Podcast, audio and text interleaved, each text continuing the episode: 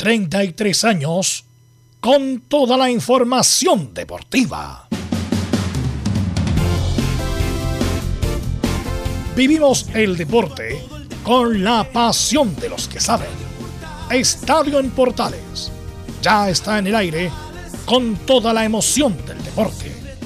Comentarios: Carlos Alberto Bravo, Velus Bravo, Leonardo Mora, Camilo Vicencio, René de la Rosa y Giovanni Castiglione. Reporteros: Luis Felipe Castañeda, Nicolás Gatica, Felipe Holguín, Laurencio Valderrama, Juan Pedro Hidalgo, Rodrigo Jara, Rodrigo Vergara y Alfonso Zúñiga. Producción: Laurencio Valderrama y Nicolás Gatica. Edición: Leonardo Mora. Dirección: Carlos Alberto Bravo. Estadio en Portales es una presentación de Ahumada Comercial y Compañía Limitada. Expertos en termolaminados decorativos de alta presión.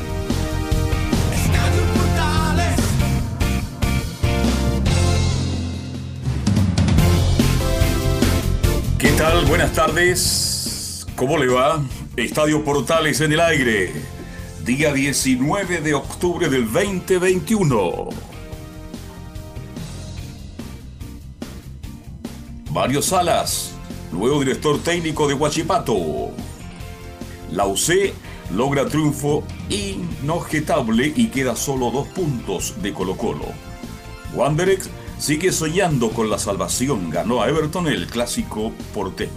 Tendremos este mucho más en la presente edición de Estadio Portal. A ver si ya estamos todos conectados. Partimos con don Felipe Holguín. ¿Cómo le va? Muy buenas tardes. Muy buenas tardes, don Carlos Alberto. Gusto en saludarlo a usted y a todos los oyentes de Estadio Portales que nos escuchan a esta hora de la tarde.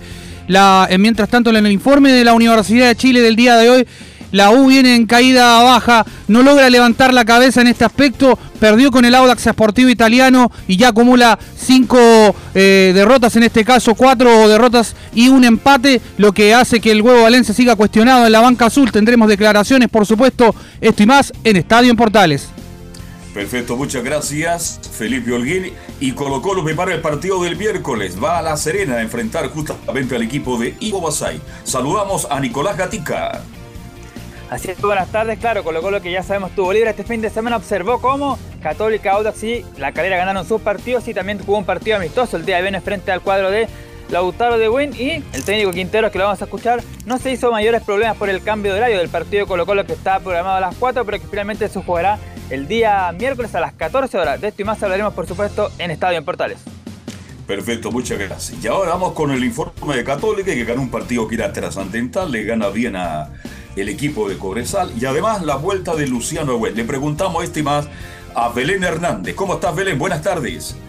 Muy buenas tardes, eh, Carlos Alberto, y a todos los que nos escuchan hasta ahora. Eh, sí, eh, eh, Católica, bueno, viene, ganó en una cancha difícil en El Salvador, eh, sumó su sexta, su sexta victoria. Eh, tenemos las declaraciones de Paulucci de post partido y hoy día habló Marcelino Núñez y el presente que está viviendo, el gran presente que está viviendo. Esto y más en Estadio en Portales. Perfecto, muchas gracias, Belén. Vamos de inmediato con, con don Laurencio Valderrama, nos va a contar todo lo que pasa en Palestino, en Audax, en Unión Española y mucho más. ¿Cómo estás, Laurencio? Buenas tardes. Buenas tardes para ustedes, Carlos Alberto, y para todos quienes nos escuchan en Estadio Portal Edición Central. Bueno, fue un fin de semana muy positivo para las colonias, empató Palestino con O'Higgins, le ganó Unión Española a Curicó, pero nos enfocaremos hoy en el Audax italiano, quien venció a la Universidad eh, de Chile en Rancagua, y por supuesto eh, tendremos algunas reacciones y, eh, lógicamente, una entrevista con una de las figuras del cuadro del Audax. Estimas en Estadio Portales. Perfecto, muchas gracias. Y ahora saludamos a nuestros comentaristas en el día de hoy. ¿Qué tal, Velus? ¿Cómo te va? Buenas tardes. Buenas tardes a todos los amigos que escuchan Estadio en Portales en digital, de radioportales.cl. Ahí estoy. ¿Me escucha Carlos Alberto, no? Escucho muy bien. Ya. Súper bien, Muy Velus. bien. Ya, perfecto. Y justo, el, mira, el día que elegí venir para, la- para la radio, 18 de octubre, ya los comercios ya empiezan a cerrar, las Uh. rejas para abajo, poca gente en las calles, como que se viene la tormenta. Como que es- esa es la vibra que se está acá, por lo menos en las calles de Santiago. Así que, eh, bueno, pero lo importante es comentar la jornada deportiva que dejó muchas cosas. Obviamente la vamos a analizar con nuestro compañero y con también, paso a aquí que lo tengo al frente, en esta nueva versión de Portales Digital. En el- bueno, en algún momento lo vamos a oficializar el estudio nuevo de Portales Digital. Y está al frente don Camilo Vicense. ¿Cómo estás, Camilo? Hola, Velo, muy buenas tardes para ti y para todos los auditores de Estadio en Portales. ¿Sí, me escuchan ahí? Sí. Perfecto. Eh, bueno, una fecha entretenida la que se jugó el fin de semana por parte de la Católica, también, eh, bueno, la derrota de la U y lo que se viene la próxima semana, bueno, hay fecha entre medio, pero después el clásico entre la Católica y Colo Colo, así que está entretenido el panorama. el partido que eh, el clásico es el día- Domingo, a las 16.30 horas. Oh, ya. Bueno, Monumental. Vamos entonces, usted me avisa cuando está, claro, eh, que siempre René, eh, René eh, está... Ahora sí, René, ¿cómo estás? Muy buenas tardes, ¿me escuchas? Luz, ¿cómo estás? Buenas tardes, lindo día que elegiste para ir a la radio. Eh, un saludo a todo el equipo y a todos los oyentes de Estadio Portales. Qué bueno, René, contigo vamos a hablar de la fecha y de las polémicas. Por lo tanto, Nicolás Gatica, prepárese, usted lee los titulares para Estadio en Portales.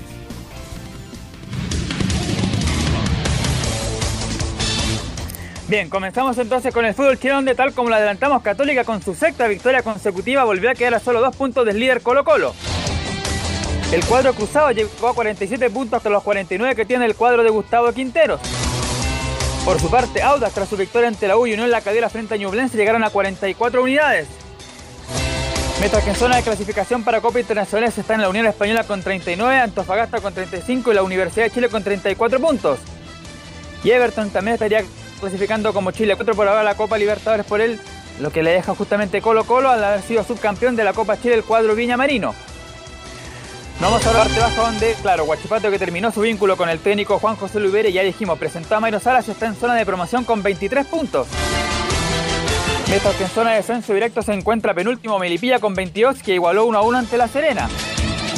Hiciera la tabla Santiago Wander que volvió al triunfo y de qué manera en el clásico ante Everton y los últimos minutos. Es el cuarto de, de- cuatro triunfos en seis partidos que ha obtenido el cuadro de Valparaíso. Suma 18 puntos y quedó solamente a 5 debajo del conjunto de Melipilla. Ahora vamos con la B donde Cobreloa tuvo un revitalizador triunfo 2 a 0 ante Copiapó que está en la parte alta y se aleja un poco más del último lugar. Por ahora sigue en esa zona complicada el conjunto de Barnechea.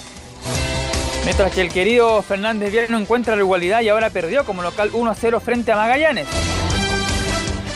En Chilenos por el Mundo comenzamos en Inglaterra donde la Championship el goleador Brereton ingresó el segundo tiempo en el empate 2 a 2 entre el Blackburn Rovers y el Coventry City.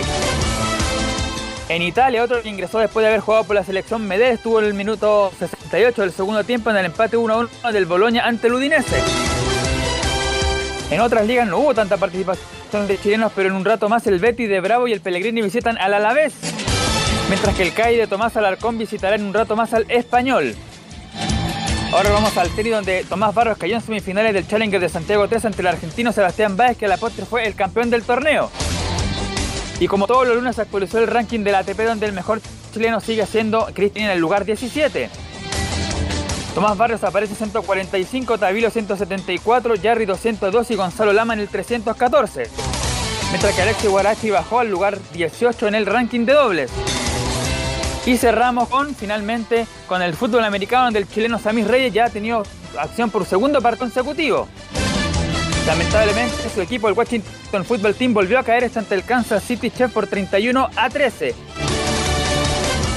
Esto y más en Estadio en Portales.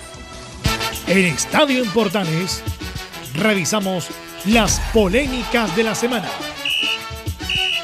Junto al ex juez FIFA, René de la Rosa.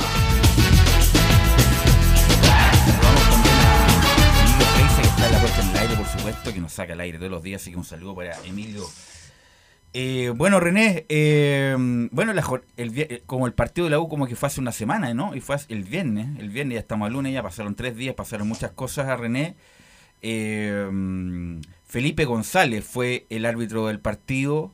¿Qué te pareció en general el arbitraje de Felipe González en el partido de la U con Auda, que René? Oyentes, eh, Felipe González, la verdad, se ha mantenido en un nivel eh, Malo, no. sin causar ni, polem- ni mucha polémica, ni tampoco destacando con, con eh, eh, arbitrajes más que normales. A eso me refiero. Yo quiero que, establecer que él no ha sido muy polémico pero tampoco ha resaltado mucho, a eso, a eso voy, para hacer FIFA todo el tema, siendo que es mi amigo todo el tema, pero yo creo que fue un arbitraje eh, eh, cauto, no, no, no, no, no querido, él, destaca mucho por la, parte física y en ese aspecto siempre lo va a destacar y siempre lo va a ayudar, pero como te digo yo, fue un arbitraje justo, como se puede decir, a pesar de la jugada polémica que vamos a comentar en enseguida. Y te voy inmediatamente con la jugada polémica, René. Minuto prácticamente, minuto 88, un remate de Sandoval que se le escapa al excelente arquero Joaquín Muñoz. Llega primero el balón Arias, llega el balón, incluso la pincha, sobrepasa al arquero, pero va, entre comillas, con una semiplancha y eso es lo que cobra el árbitro del partido como falta. Aunque llegó primero el balón. Entonces, ¿cómo se pondera esa jugada, René? Y si estuvo bien anulada, René a mi criterio, eh, al verla en, el momento, me pareció bien anulada, bien, bien. Después me ratifico con eh, la imagen de visión y efectivamente, como bien lo dices tú, sí llega, pero siempre eh, pone en riesgo, en este caso, la integridad física del rival, en este caso, y por eso bien sancionado, bien anulado, lamentablemente es una atenuante el, tiempo de juego que era tan tan obviamente un equipo que va, eh, en, este caso, perdiendo. Eh, y en esa jugada es, una jugada muy difícil, la cual la supo evaluar bien eh, Felipe y yo estoy con él. En este aspecto estoy con él en la jugada en, en, Ahora, en velocidad normal y por la televisión. La pregunta es que casi ningún arquero va como va Muñoz, que va con la cara prácticamente a, a tratar de achicar René. Entonces no tenía por dónde Arias no chocarlo. Por eso es la pregunta también. Es que yo puedo mencionar que recordemos que es la opción, la, se la juega el arquero en ese sentido, eh, pone en peligro su integridad efectivamente, pero eh, lamentablemente con cualquier parte lo hubiese pegado, como dices tú bien, porque iba a destiempo. Así que, pero siempre esas jugadas son a favor del arquero en este caso. Ya, perfecto. Ese es como eh, cualquier cosa se cobra a favor del arquero, pero Arias no podía hacer otra cosa, por René, en el sentido de no podía no chocarlo porque no tenía espacio para saltarlo su, su opción, se jugó y sí, mucha razón. esa es una jugada la cual, igual en, en, otra posición, y siendo no el arquero, obviamente que, fácilmente se puede dejar jugar. Pero en aspecto, como pone en peligro la integridad física del portero y es la única opción que se está jugando el arquero, eh, perfectamente eh, es sancionable y es creíble en el sentido y es válido para lo que es regla y lo apoya en ese aspecto. Bueno, así que, bueno, esa fue como la gran polémica del partido, incluso hasta el huevo también se quejó respecto de la jugada esta, que era el significaba el empate para la U en un partido, otro partido horrible. Camilo, Carlos Alberto, ¿alguna otra polémica de la jornada? No, es que yo, fíjate que ahora, perdón, difiero con el destacado ex árbitro FIFA y profesor René de la Rosa. Es una pelota dividida. Entonces difícil que Arias pueda frenar en un espacio tan pequeño, René y el arquero, como tú bien dices, se juega su integridad física.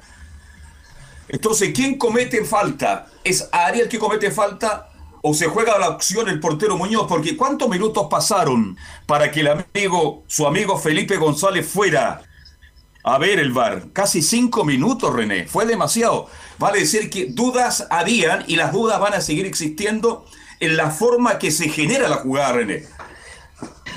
Sí, efectivamente, don Carlos, buenas tardes. Sí, es una jugada ¿Cómo le va? Buenas tardes, siempre grato. es... a mí también es muy grato. No, no, no, no, de la forma que... Eh, a lo que voy yo que eh, sí, efectivamente es una jugada en la cual es una jugada dividida, pero tiene todas las de ganar el arquero, lamentablemente. Eh, usted dice, eh, a ver, ¿qué otra sanción se podía cobrar? Yo le pregunto a usted, don Carlos, con tanta experiencia, ¿qué es lo que cobraría usted si esa jugada no fuese hacia el arquero? ¿Qué, cómo, no, pues, la gente de la U, no estoy poniendo en duda. La gente de la U quería validar el gol, René, la gente de la U quería validar el gol, que fuera gol, y justamente por la acción temeraria del arquero, justamente validar el gol de la U, René. Contacto, del momento que hay contacto, estamos mal. Ahí, ahí eh, por eso es favorable en este caso siempre al portero. Es una jugada dividida, una jugada difícil, es una jugada la cual no diría que, eh, para ser más creíble en el sentido eh, deportivo, podría haber sido más rápida la ejecución, no los cinco, casi cuatro minutos y tanto, cinco minutos es mucho, es demasiado, lo cual después no se... eh, recordemos que estábamos ya sobre ya el tiempo real de juego. Y eso es lo que va atenuando mucho, mucho en el sentido que, que uno espera que sea un- un- una, una sanción rápida, rápida. Y eso no está pasando. Y no está pasando solamente el partido de, de Felipe, están pasando muchos partidos los cuales pasan inadvertidos, son cuatro o cinco minutos. Y yo creo que eso es donde tiene que atacar la nueva comisión de árbitros, mejorando el- el- el- la, la ejecución del VAR. Y paso a, también un dato para que la gente también sepa se está estudiando para un posible eh, curso RAP ahora en diciembre o lo quieren trasladar a, a enero, pero lo que más rápido quiere hacerlo Castrilli es hacerlo lo antes posible con la finalidad de uniformar todos los árbitros y la idea que quiere él para hacer algún cambio y que sea notorio. Así es, bueno, eh, revisamos la imagen y va y Joaquín Muñoz va bien como arquero, va firme, incluso pone la cara, incluso hace la comparación en los memes, como sale de Paul en el gol de Audax, que sale así de lado, como pidiendo por favor que no me peloteen, y Joaquín Muñoz que sale con la cara prácticamente para evitar el gol. Eh, Camilo, ¿alguna otra polémica? Sí, en el partido de la Católica, en el segundo gol de Marcelino Núñez, eh, quedó la duda porque se interpone finalmente Felipe Gutiérrez, pero como que se agacha. No sé si eso alcanza, René, no sé si tuviste la oportunidad de verla, de, de que puede confundir al arquero Requena. René, Perdón. ahí sí. Siempre, siempre, siempre cuando en, esa, en ese aspecto eh, provoca un impacto el arquero, eh, es la visión que tiene el asistente, efectivamente, la ve que lo está obstruyendo quizá en el gol, pero el árbitro tiene la capacidad de evaluar si provoca un impacto al, jugado, al arquero en este caso, y en este caso no lo fue, por eso fue válido el gol. En este caso, si el arquero ve a un jugador que está muy cerca de él y le provoca un impacto, eh, es como un- eh, se dice impacto así una- o, o se sorprende que un jugador esté ahí, ahí el, el árbitro perfectamente a través, solo o a través del VAR puede sancionar fuera de juego, pero le deben haber dicho rápidamente que no interfiere en el juego, no interfiere en la jugada y por eso fue válido el gol. Ah, perfecto. Ya. Sí, porque se agacha él en, en- en un momento Felipe Gutiérrez cuando lanza el balón Marcelino Núñez. Pero quedaba la duda. Así que bueno, ahí está. Bueno, ¿quiere algún, algo más, René, de las polémicas o no? No, Yo quería destacar, destacar que... No, no, don Carlos, por favor. No, no, no, usted, usted primero, por favor. por No, no, favor. destacar que eh, se ha- ahora está eh, dándole más oportunidades a árbitros más de, de- de la camada nueva. Eh, eh, en esta fecha se pudo evaluar y no lo hicieron, no, no, no, no estoy esperando que lo hagan mal para, para hablar más de ellos, en el sentido que ha sido algo positivo para el fútbol.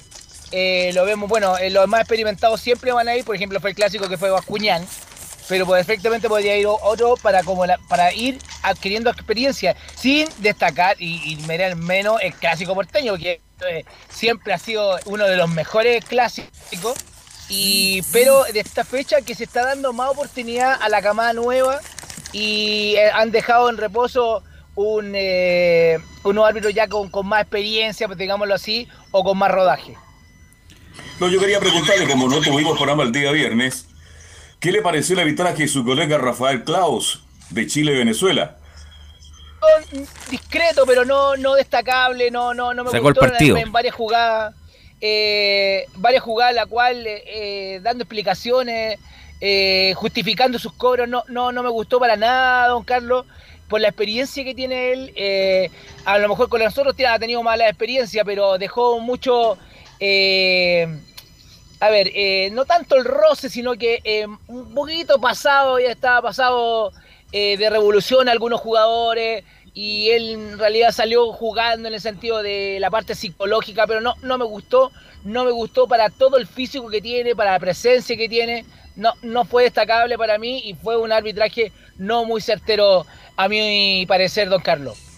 Comparto plenamente, sacó el partido, de cualquier a los- manera dijo, este partido lo sacamos. O en los Selman. Nada más que eso. Mira, me, me estaba acordando de Selman porque Selman René era un, un especialista en sacar los partidos adelante, independiente de los errores en el desarrollo. Y Selman no está con nosotros. Así que, bueno, un saludo a sus familiares. Pero era estilo Selman, ¿ah? Como que sacaba los partidos independiente que, que era la embarrada en el medio, René. Eh, bueno, un buen recuerdo, yo tengo los mejores recuerdos de Rubén. Eh, estamos hablando como árbitro en campo juego, independiente de lo que haya pasado fuera de ella, sí que ha tenido eh, cosas que uno todos se pueden equivocar. Eh, pero eh, destacable, destacable, recordado, va a ser recordado por años. Imagínate, está. Todos se recuerdan de, Rubén porque efectivamente en la parte internacional no fue tan destacado, pero sí que sacó partidos difíciles, los cuales yo los recuerdo muy bien. Y acá en Chile, obvio, en los clásicos, eh, muchos clásicos también él, y un buen partido importante, y como salió jugando siempre, gracias a su psicología, a su estado físico, no, no, perdón, a su, estado- a su, a su compostura, pero más allá del estado físico que, que no destacaba tampoco, siempre sacaba los partidos y los sacaba limpio. Y, Tenía y mucha por eso se repetía. Sí, por supuesto, eso lo manejó siempre. Bueno, eh, lo que quisiera destacar también en este primer bloque, y Camilo me va a ayudar, es la vuelta de Mario Salas a la banca de un club chileno. Eh, él partió en Barnechea. En Barnechea. Barnechea y de ahí se va a, Eh, después tuvo la selección chilena sub-20 Claro. parece, y después Guachipato. O sea, o sea, como el primer equipo de primera división fue Huachipato y vuelve después de recordar, insisto, un buen paso por la Católica, donde es bicampeón, termina mal y se va de la Católica, se va a Colo Colo, donde hace una pésima campaña, después se va a... No, de la Católica se va A a, Perú. a Perú, donde sale campeón en el Sporting Cristal, le fue muy bien. Después va a Colo Colo, donde le fue muy mal. De ahí vuelve a Perú, Alianza Lima, donde le fue muy mal, y bajó a la primera B, o a la segunda división peruana. Después va a Egipto, y baja, le va muy mal. Y ahora, mira, justamente gracias a que salió en televisión últimamente, después de la después de la vuelta larga, Lubera ayer lo echaron, eh, y vuelve Mario Sala a Huachipato, Laurenzo. Complemento este mo- muy eh, breve para que siga eh, Camilo Vicencio, le mando un gran abrazo acá. Eh, llegó hasta octavos de final de la Copa Sudamericana. Hola. Llegó hasta octavos de final de la Copa Sudamericana 2014 en una copa donde el goleador fue Andrés Vilche con seis goles. Curiosamente, eh, le fue bien en, en esa copa justamente y quedó eliminado ante el Sao Paulo en octavos de final en esa serie. Mario Salas siendo técnico de Huachipato. Entonces le pregunto a René, acá- 2014, perdón, 2014 Bale lo salvó a Guachipato que estaba por descender. También Hace buena por eso la pregunta es, la hago a los comentaristas y a René inclusive, parto con René, es un buen lugar para retomar, renacer la carrera de René de la Rosa.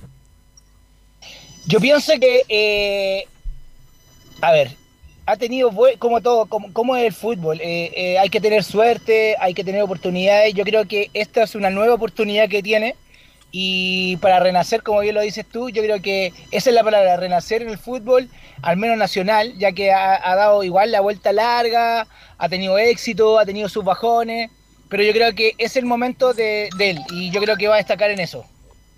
Camilo. Como club creo que sí, es un, pero la, por la posición lamentablemente... No vaya a bajar de nuevo, que ya sería como el colmo ya, pues, bajar tres veces seguidas. Sí, sí, Con la Alianza de Lima, con el equipo de Egipto y con Guachipato sería como el colmo ya. Sí, sí, pero como club me parece que tiene las condiciones y todo, pero el equipo tampoco es que tiene un plantel, no es, no es amplio y... Pero no tiene malos jugadores, sí. No, no tiene malos el, jugadores, El partido que vimos con la U lo No. sobrepasó. Bueno, al lado lo sobrepasan todo, todo, futbolísticamente hablando, pero, pero hizo un buen partido, me acuerdo. Sí, sí, sí, pero la única duda que me genera es por la posición que tiene, que tiene el equipo, pero creo que como institución es un buen club. Carlos Alberto. No, yo le tengo fe en esta pasada. Yo creo que va a ser lo justo para salvar. No, no le alcanza nada más. Este, ahora, el próximo rival ahí parece un partido muy duro, ¿ah? que le toca nada más en el debut a, Ma- a Mario Salas. Pero por la experiencia que tiene, conoce la ciudad, conoce el entorno. Aunque Guachipato el 2014, Velo, tú lo sabes mejor que yo, es muy distinto al Guachipato de hoy. ¿Mm? Es muy distinto al Guachipato de hoy. Así que vamos a ver. Oh, Dios quiera que le vaya bien, que tenga suerte y que salve a Guachipato, que tiene un lindo estadio, un gran complejo y es una institución seria. Aunque son otros los dueños, hay que recordar que Victoriano Sí, Cerda, el dueño, eh, no sé qué hicieron con la plata o qué van a hacer con la plata de Soteldo, que le llegó más de 7 millones de dólares con la venta de Soteldo al, a Estados Unidos. Eh, entonces, bueno, como a lo mejor Guachipato no tiene tanta fervor, o, no, no fervor, porque todo club tiene fervor para sus hinchas, pero no, bueno, no tiene mucha connotación pública. ¿Qué habrá pasado con todas esas finanzas? Que ojalá, ojalá que no baje a la primera división. Después vamos a, con Laurencio nos puede indicar la, la tabla en qué posición va Guachipato, pero sería el colmo ya de la mala suerte de, mm, de Mario Salas de bajar por tercera vez a- con un equipo Laurencio Valderrama. Guachipato se ubica decimoquinto con 23 puntos, le gana solo por diferencia de gol a Milipilla, menos 9 contra menos 16, Así que solo por diferencia de gol no está en la zona de descenso directo Mira, el cuadro de Mira. Guachipato. Y además viene de ocho partidos sin ganar, cuatro empates y cuatro derrotas. Y los últimos cuatro partidos de, de, de Lubera justamente fueron cuatro derrotas. Y, y más allá de que mi criterio eh, fue injusta esa derrota ante, ante, ante Deportes Antofagasta, fue muy superior eh, Guachipato, fue figura el arquero. Pero lamentablemente, si no se marcan goles, si no se gana, lamentablemente el equipo queda más cerca del descenso. Eh, así que eh, eso es lo que ¿Y buscará con quién Mario Sala. Laurencio Sala? Contra Everton quién? mañana. Mañana juega Con- con, contra Everton. Everton, justamente. Duro, River. En Viña. En Viña, en Sausalito. Después del dolor de la pérdida del clásico, juega Everton con Guachipato, donde también jugó Mario Salas también. Y es de allá también Mario Salas. el 90.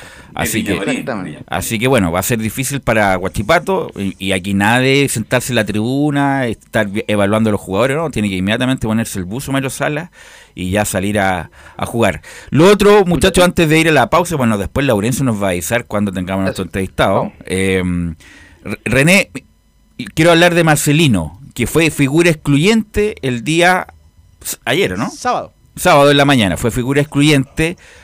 Parecía Messi Mbappé en El Salvador, pero cosas distintas es hacer lo mismo en un partido eliminatorio donde a lo mejor no tiene toda la confianza del técnico y además se juegan otras cosas. No me cabe duda que aquí la va a seguir descosiendo, como dicen los argentinos, pero otra cosa es hacerlo en la alta competencia, en, en por ejemplo, un partido eliminatorio. A lo mejor no me cabe duda que en algún futuro lo va a poder hacer, pero hay que, yo creo, René, y parto por, parto por ti, también evitar las exageraciones respecto de algunos jugadores. Es un excelente jugador, no me queda duda que va, va a rendir mucho.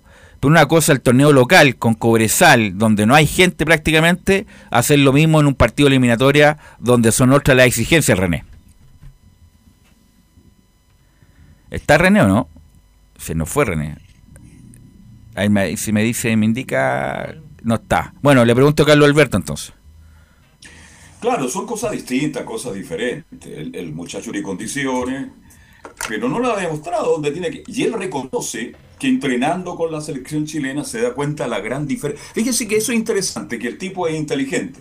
Dice el nivel de entrenamiento, el nivel de jugadores, todo lo que ocurre en la selección, a uno le sirve. Y me ha servido eso para de ahora en adelante seguir mostrando ciertas condiciones. Él reconoce que está con jugadores de élite.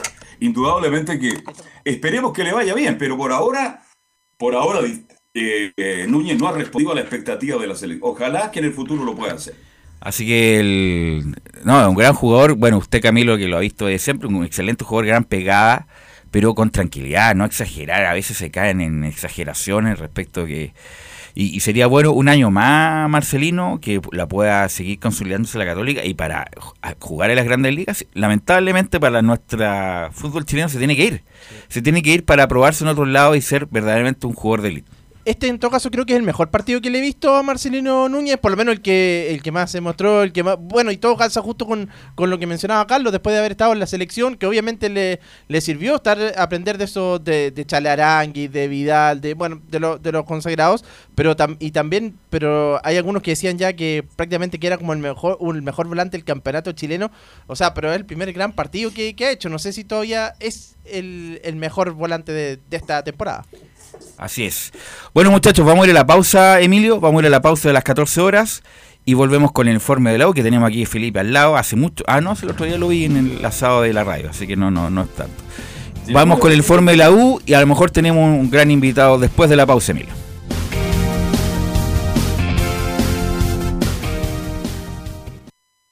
Radio Portales le indica la hora. 13 horas 59 minutos. ¿Quieres tener lo mejor y sin pagar de más? Las mejores series de televisión, los mejores eventos deportivos, equipo transportable, películas y series 24/7. Transforma tu TV a Smart TV. Llama al 973-718989. Twitter arroba panchops. Visita www.radiosport.cl, el sitio web de la Deportiva de Chile. Programas, noticias, entrevistas y reportajes, podcast, radio online y mucho más. Todo lo que pasa en todos los deportes lo encuentras en www.radiosport.cl. La Deportiva de Chile en Internet. porque lo bueno puede ser aún mejor. Prepárate a conocer la evolución de la Primera de Chile. Bienvenido a Portales Digital. Ingresa ya a www.radioportales.cl y descubre nuestra señal en vivo en audio y video, además del tradicional 1180m. Mantente al día con las últimas informaciones de Chile y el mundo e interactúa con nosotros a través de nuestras redes sociales en Facebook, Twitter e Instagram. Recuerda www.radioportales.cl La nueva multiplataforma de la Primera de Chile ahora es aún mejor. Termolaminados de León, tecnología alemana de última generación. Casa Matriz, Avenida La Serena, 776 Recoleta. Foro 22 622 56 76. Termolaminados de León. Desde todo Chile. Desde todo Chile. Y para todo Chile. Y para todo Chile. Portales Digital está en todas partes. www.radioportales.cl Entre marco grande y marco chico, media vuelta y vuelta completa. Escuchas Estadio en Portales en su edición central. La primera de Chile, uniendo al país de norte a sur. 14 horas con 2 minutos ya y estamos con una de las figuras de la fecha, si no la figura de la fecha, ahí con Marcelino, pero yo creo que fue la figura de la fecha, el arquero de Audax, Joaquín Muñoz. ¿Cómo está Joaquín? Muy buenas tardes, te saluda Estadio en Portales. Joaquín, ya estaremos con Joaquín Muñoz, el, el, el excelente arquero de Audax italiano que lo estamos viendo eh, jugando a gran forma en el Audax italiano. Obviamente si tiene grandes actuaciones con equipos grandes, mayor va a ser la connotación. Así que en cualquier momento ahí me avisa nuestro productor Emilio o Laurencio si estamos no ya con Joaquín Muñoz para hablar con este gran arquero que bueno el otro día yo preguntaba la edad. Eh, ¿Qué edad tiene Joaquín Muñoz? Porque tiene cara de, de niño, ¿cierto? Sí. Eh, Sí, pero soy, tengo 30. Ay, sí, hoy estamos con Joaquín Muñoz. ¿Cómo está Joaquín Muñoz? Joaquín Emanuel Muñoz. Joaquín Muñoz, ¿cómo estás? Te saluda Estadio en Portales. Muy buenas tardes. ¿Cómo están? ¿Todo bien? Buenas tardes. Bueno, Joaquín, mira, mira, yo estaba viendo el partido, o más bien comentando el partido después con uno que no es muy seguidor del Audax, que ve solamente los partidos de la U. Y me decía, oye, ¿quién es el arquero de Audax, viejo? Porque como la U también hay problemas del arco, hay que traerse inmediatamente Joaquín Muñoz. Y pensando, claro, ¿y cuánto debe tener? ¿25, 24 años? No, y tiene 30, que es la mejor edad del arquero. Eh, entonces la pregunta es, ¿qué pasó con esta vuelta larga, Joaquín, que está en tu mejor momento para llegar a, a este punto? Eh, eh, sí, es una vuelta larga. Bueno, yo llevo ya creo que como tres temporadas ya trabajando en Audax. Y, y claro, esta ha sido la más regular de todas, más que nada por porque estamos por arriba. Eh, pero lo otro que también bueno, fue un camino largo. El camino que se tomaba antes los arqueros, creo yo, Ya.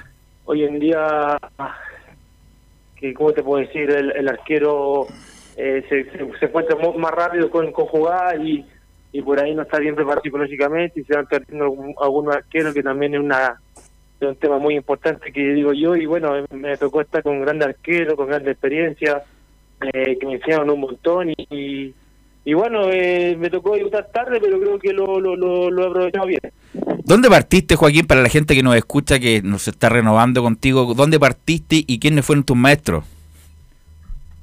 Eh, no, no, yo partí, bueno, en Audax desde siempre, a los 15 años llegué a Audax, y bueno, y después fue un camino largo el primer equipo, eh, me subieron a los 18 años, después tuve una, un leve paso por, por La Pintana, que estaba en tercera división en ese momento, y de ahí volví a Audax, y bueno, ahí me encontré con Johnny, con el Oso Sánchez, con Eddie del Pozo, Jaime Bravo, Perfecto. y el último, Nico Peric, que fue el, el que más, con el que más compartí, bueno, el que más estuve en Audax.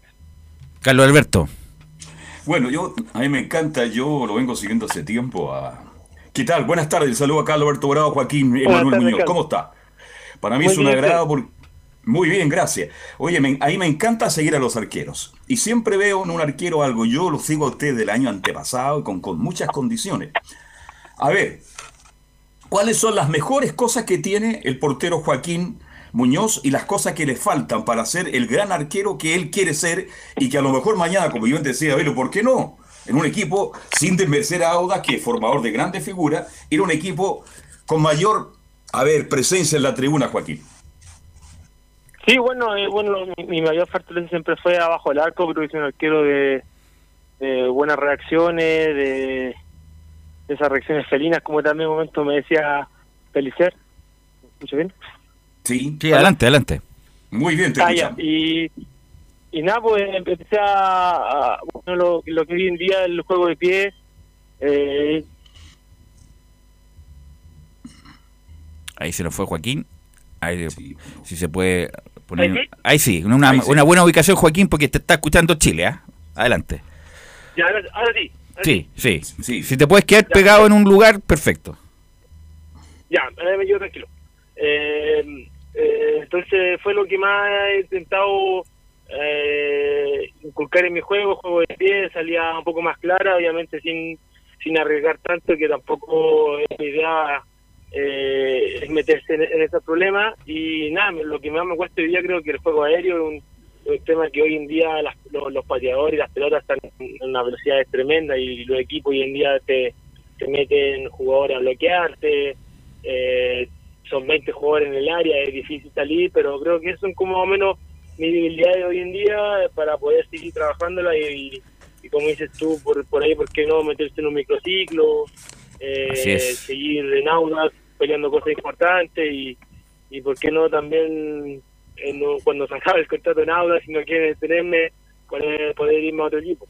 Mira, Jo- eh, Joaquín, tiene- disculpa, tiene buena disculpa. estatura de lo va a tener un metro ochenta y uno. Sí, ¿ah? disculpa, Es una Joa- buena disculpa. Carlos Alberto, pero mira, no es porque estés hablando con nosotros, pero no tienes nada que envidiarle, ni eres mucho menos que el arquero Guachipato. Gabriel Castellón. Claro, Castellón, que está jugando de buena forma, pero tú también estás jugando de buena forma. Y obviamente una de las virtudes tuyas, Joaquín, es la, es la valentía, porque, y ahí quiero ir con la, la, la jugada polémica de la fecha. El, el remata Sandoval, se te escapa un- unos, unos metros o unos centímetros, Joaquín, y va, no siquiera vas con como la hace, no sé, por Navarro Montoya o como lo hacían los grandes arqueros argentinos de hincar el- la pierna ahí para achicar. Fuiste a achicar con la cara. Tú lo haces habitualmente, achicar con la cara en ese tipo de jugadas, Joaquín. No, no, obviamente intento, bueno, creo que anteriormente la chiqué una pelota a la, a la Ridey, como la nombras tú, con estilo arquero futsal o de handball para poder cubrir lo más, ampliar más, eh, achicar más el arco, pero claro, ahí me quedé, base que como que con una pelota media, media rara, quedé sin fuerza para poder eh, estirarme y lo único que me quedaba era ir para adelante nomás con, con todo lo que me queda de superficie del cuerpo, que era la cara y los brazos, así que por eso eh, fui así, ¿no? ¿no? No es que una lo entrene y lo quiera hacer nuevamente. Oye, Joaquín, y bueno, oye, y la toca primero Arias, pero obviamente va como, como una semi plancha a tu cara, ¿o no, Joaquín? No, no, yo no, yo no, no, no, no me acuerdo cuando vi que, que la pelota venía, bueno, me quedó larga y como te dije, no quedé sin fuerza para ir a buscarla de nuevo con, con, con, con todo mi cuerpo. Yo veía uno, uno unas casetas azules, dije que vienen muy cerca y, y me tiré con todo, no, no, no me di cuenta en ningún momento que fue Cachila y después que terminó un gol. Yo, yo me, tomé la cara y claro, después supe que Felipe González fue al VAR a, ver qué realmente había pasado, yo no sabía qué pasaba y pensé que había cobrado foul, claro, después cuando sé que, que fue gol y qué raro y bueno, me preocupé más que nada porque no que, que no cobrara eh, El gol. Mm. pero nada, pues terminó un foul y después terminó el partido y Cachila fue a nuestro camarín. Yo, yo estaba medio mareado todavía y él se acerca y preguntando Ah, cómo estaba. Por, eh, sí, fue, fue fue muy lindo de su parte y, y nada, le dije tranquilo, era la pelota, una pelota de, de, de límite los dos nos jugamos la vida. Él, él, el bueno, él me pega con la rodilla Ya, así que no fue con plancha. Yo creo que si hubiera ido con plancha la, la historia sería otra. así es. Eh, él, él recogió las piernas, pero igual me impactó muy fuerte y el árbitro consideró que era foul. Bueno, y de la otra, me acuerdo que tuvo una- tuviste una muy buena tapada cuando desborda Gatica, que la sacaste muy bien, y otra de Pablo Aranguis como que se casi se cuela y da un paso hacia atrás y la, la tapa, Joaquín. Sí, sí, sí, bueno, son esas las actitud y esas reacciones que, que me, me caracterizan mucho como arquero. Perdón, eh, ¿cuál han sido tus grandes preparadores de arquero en tu trayectoria, Joaquín? Eh, bueno, he tenido súper poco porque en general man- intenta mantener a todos los arqueros para poder seguir una línea. Eh, bueno, yo tuve a- el que me formó siempre fue Patricio Toledo, que bueno, un gran portero que me formó desde muy chiquitito y lo tuve hasta los 25 años. Después llegó Federico El Ballén, también lo, lo rescato mucho, que me enseñó un montón la experiencia de él. Y ahora está David Martínez, creo que también un, jugador de arquero que de, de casa, entonces eh, bien, me llevo bien con tu otro de arqueros, pero claro, como decís, como formador fue Patricio Toledo. Oye, Joaquín, ¿y no te han dicho, oye, Joaquín, cámbiate el corte de pelo porque con ese corte parecen niños de 15 años para infundir más presencia? ¿No te han dicho eso como parece eh, arquero de 20 años? Sí, sí, eh, eh, me han dicho que, que bueno, mi- mis familiares, que me hago algo más, más, Más adulto. de grande, más, más adulto, que, que haga un moicano como, como viral para para marcar diferencia, pero no, yo no, déjenme así, tranquilo, sí, más serio. Ya, perfecto. Oye, Joaquín, y tú me decías, ¿cuándo terminas contrato con Audax? No, eh, yo renové hace poco en Audax, estoy muy contento en Audax, eh, el club que formó, eh, la gente de ahí de Audax me quiere mucho y yo también lo, lo quiero, han estado en los momentos malos míos y siempre me han apoyado, así que creo que me quedan dos años más de contrato, así que bien. Perfecto. O sea, si algún club quisiera, tendría que hablar con Audax para, para tener los servicios de Joaquín Muñoz. Camilo Vicencio te va a hacer una pregunta. Sí, hola Joaquín, muy buenas tardes. Bueno, esta es tu tercera temporada ya como... Hola, buenas. Es tu tercera temporada como titular. ¿Crees que es la mejor en este momento hasta, hasta esta fecha 26 que ya va? Sí, más que nada, no sé tanto mía, eh, más que nada porque mostró una regularidad, regularidad como equipo. Creo que tenía un campeonato donde tenido mayor influencia en el arco, he dejado mucho más pelota, pero este este año ha sido más regular para todos, para Audax, para la defensa, estamos peleando arriba y, y bueno, eh, obviamente eso, te lleva a que, lo- que algunos jugadores destaquen mucho más y que no, súper contento con la temporada de, de más que nada. Mira, nuestro reportero del Audax italiano, Laurencio Valderrama, Joaquín, te va a hacer una pregunta. Hola, ¿qué tal? Buenas tardes, Joaquín. Gusto de saludarte. ¿Cómo estás? Muy bien, un gusto y, y por supuesto muchas gracias por, conversar con Estadio Portales. Eh, la pregunta es la siguiente, justamente eres parte del tercer equipo con menos gol en el campeonato, ha jugado prácticamente toda la campaña, 24 goles lleva el Auda encajado en el campeonato, solo es superado por Colo Colo que tiene a Brian Cortés con 20 goles y con Everton que tiene al uruguayo Tornacioli con 21 goles en contra. Dada esa estadística y al gran momento que está viviendo tú lo personal y Audax eh, como club, eh, ¿te sientes con la ilusión de, de pelear por ser el tercer arquero eh, de La Roja? En, en atención a, a- que han sido llamados antes Brian Cortés y, a- y ahora y hace poco eh, Ga- Gabriel arquero de Guachipato. Muchas gracias. Eh, sí, como, como dije eh, anteriormente, un- una estética que claro, se, le, se le da al jugador, al arquero más que nada, pero el equipo en general, el equipo hace un trabajo súper importante, el tema defensivo, eh, los 11 jugadores son súper solidarios, estamos súper contentos con eso y obviamente uno siempre se ilusiona con estar en un microciclo, porque no compartir con, con grandes arqueros, con, tu, con los, que, los pases del arco que es Claudio Bravo, eh, sería lindo, pero bueno, no, no, no, no es un tema que me mata. Hoy día estoy enfocado en Audax, eh, por ahí, eh, como te dije, yo sería lindo buscar un microciclo de la, gente local para que el técnico de alguna manera te conozca, no solamente en el, en el fin de semana, en el día a día también es distinto, pero arquero, y, y sería sería lindo, pero como te dije anteriormente, no, no es algo como objetivo. Eh, si llega bien, si no llega bien también, así que vamos a seguir trabajando para, para estar algún día ahí con, con la selección chilena. Oye, y para terminar, Joaquín, te quiero preguntar por el equipo. ¿Qué es lo que ha, bueno, ha hecho una gran campaña el Vitamina? Y si ustedes creen que les va a alcanzar para pelear hasta el final con el Colo Colo, con la Católica, ¿crees, crees que les va a alcanzar o no?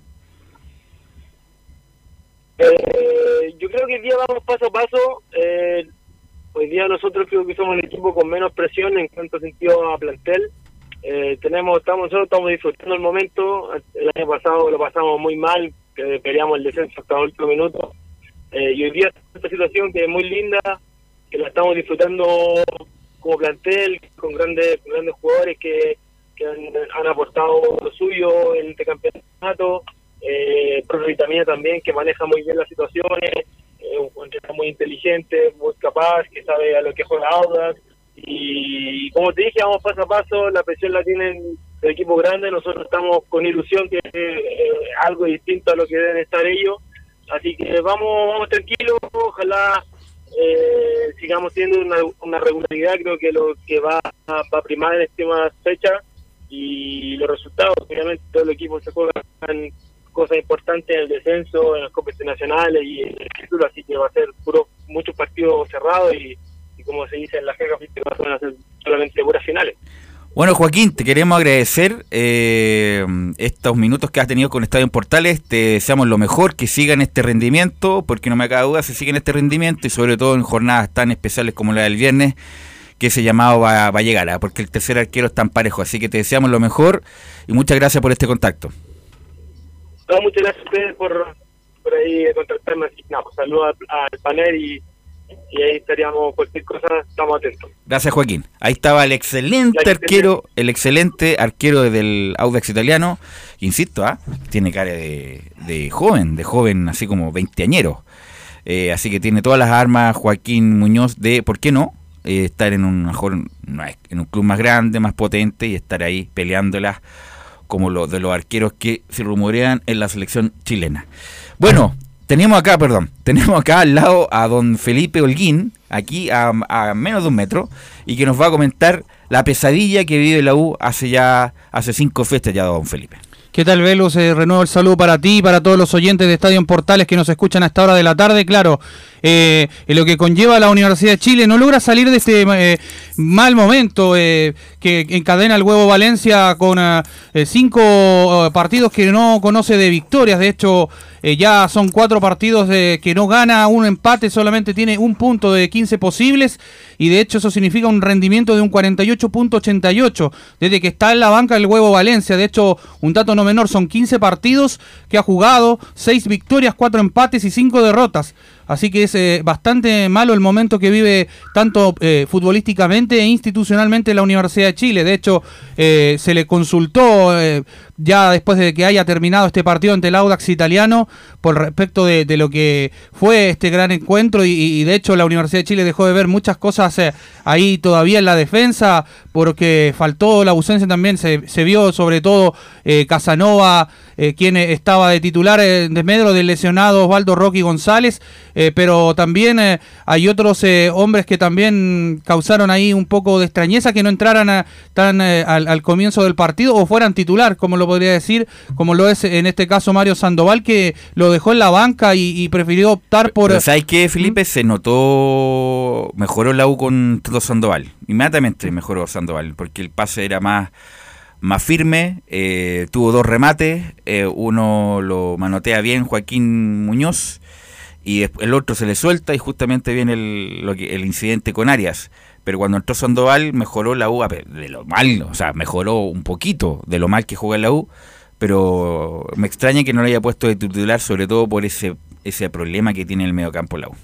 Sí, y de hecho eh, se le preguntó por lo que está pasando esta crisis en la Universidad de Chile. Eh, ¿Qué le parece si pasamos a escuchar la siguiente declaración del huevo Valencia acá en la primera de Chile, donde dice Valencia, crisis?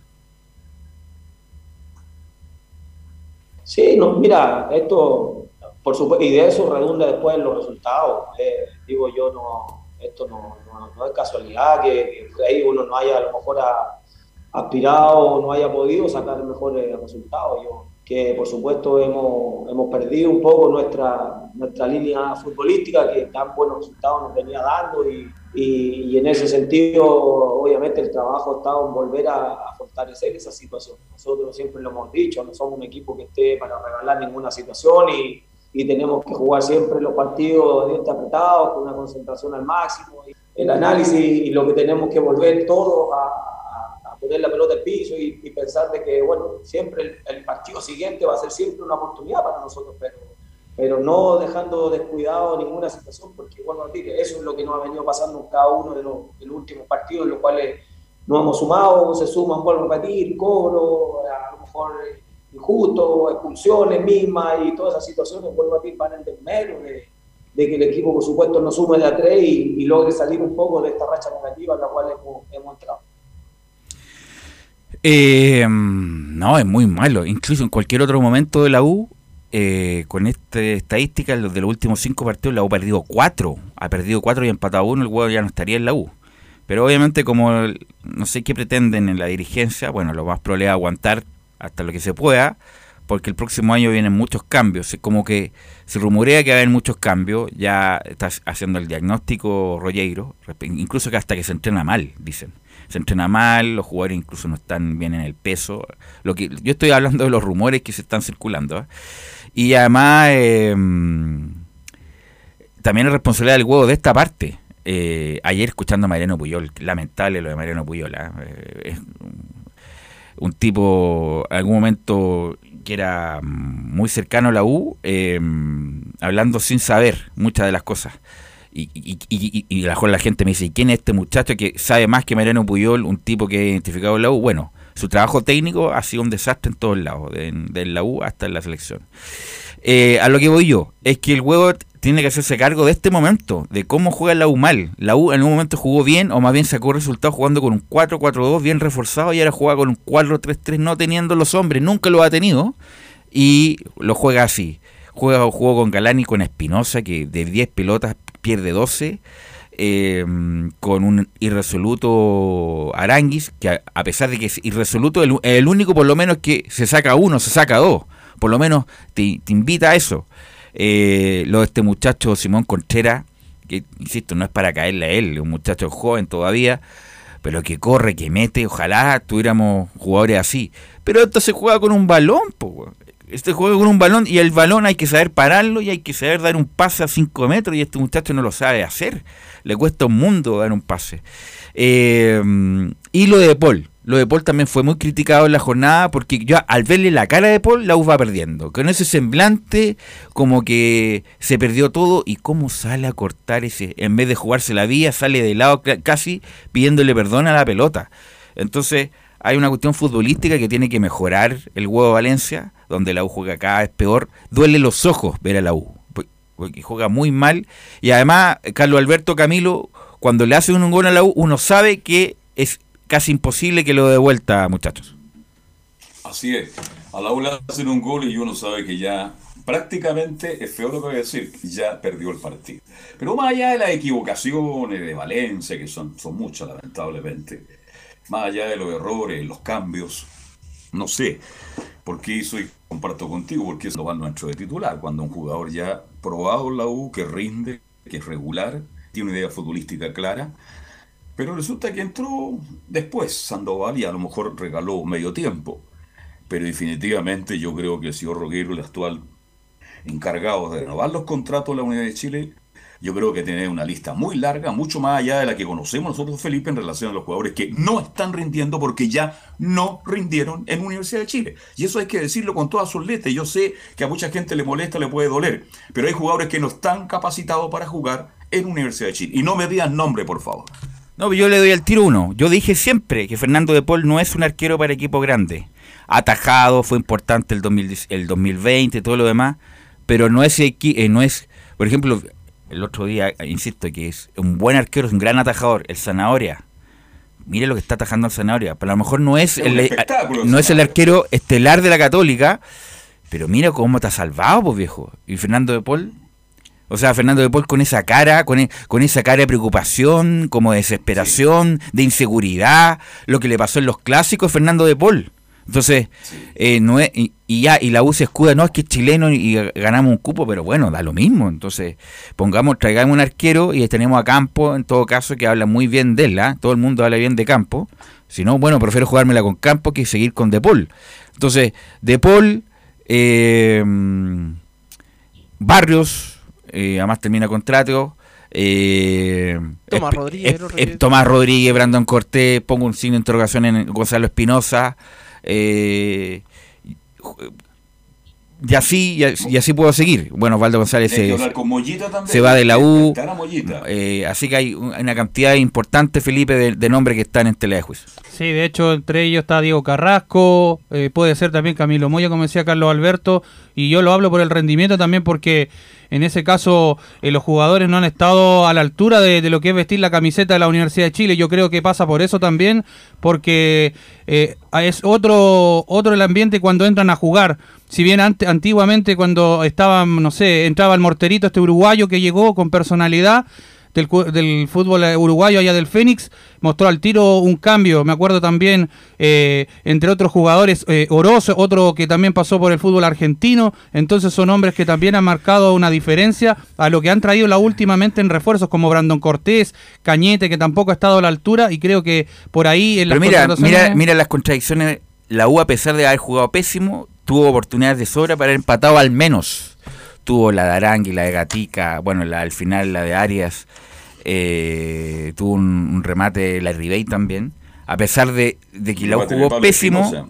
tuvo la oportunidad para empatar. Pero el punto no va más allá de eso, que la U hace tiempo que juega mal, que juega horrible y que uno sabe, chuta, aquí no hay, no hay salida por lo menos en los partidos. Sí, y de hecho también eh, se refirió también en- después de tras el, la- el partido el huevo Valencia y fue consultado al respecto de, este momento tan malo que vive y se va a ser respaldado. Pasemos a escuchar la segunda declaración donde dice se siente respaldado. No, mira, eh, eh, es parte un poco de la, de la responsabilidad que uno tiene. Yo, yo siento que tanto nosotros, eh, como cuerpo técnico, yo que lidero un poco este, este cuerpo técnico, y los jugadores no tengan duda que, que nosotros vamos a dar siempre la cara. Yo no me voy a esconder ni nada por el estilo. Y, y bueno, y de parte del club uno entiende de, de que hay- se está volviendo a estructurar y, y habrá momentos a lo mejor en el cual ellos a lo mejor tengan una palabra como para, para, para lo que es este momento, pero a, a mí no, no me corresponde un poco hablar sobre lo que sí, por supuesto, eh, ya está con nosotros Luis, que ha estado muy presente desde que ha llegado, y, y bueno, y en ese sentido esto es, es cómo nosotros somos capaces cada uno de, de sacar esta situación adelante.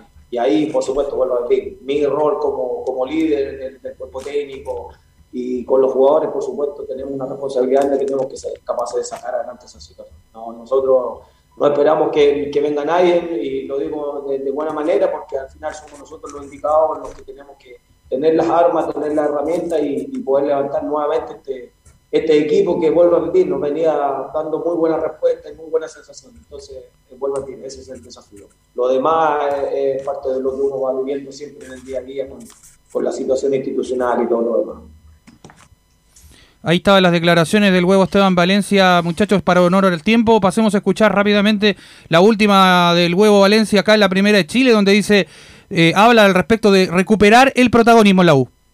Lo importante es ir encontrando los, mejores intérpretes, o sea, no tenga duda que más allá de todas las situaciones que nos ha tocado vivir esta última semana, eh, y en el cual por supuesto hemos echado mano a, a- a lo que es el plantel, en, base a las situaciones ya por todos conocidas, lesiones, expulsión y todo lo demás, lo- nosotros siempre entendemos que, que hay, una, que hay una propuesta, que, que más allá de los nombres, por supuesto tratamos que no, no se modifique demasiado, entonces hoy día, eh, vuelvo a repetir, eh, no hay que poner como excusa de que, de que el equipo no se ha preparado, de que el equipo no va buscando siempre las armas, las herramientas como para sobreponerse y, y superar al, al rival de turno. Yo, yo siento que hoy día, a repetir, eh, Auda se encontró con un gol en el primer tiempo, después siento que el equipo se posesionó mejor en campo rival, el segundo tiempo para qué decir, se jugó completamente en campo de ellos, pero bueno, ahí es donde nos, nos faltaron a lo mejor la, la claridad, un poquito más las ideas, eh, un poquito a lo mejor la situación también individual, porque eso obviamente cuando un, un equipo se reagrupa y te cierra, te cierra los espacios, tenemos que ser capaces de encontrar un poco esa situación y, y bueno, eh, vuelvo a repetir, pues ahí es donde a lo mejor nosotros todavía tenemos que volver a fortalecer esa situación, porque no va a ser el único el, el- último partido que nos vamos a encontrar con esa situación.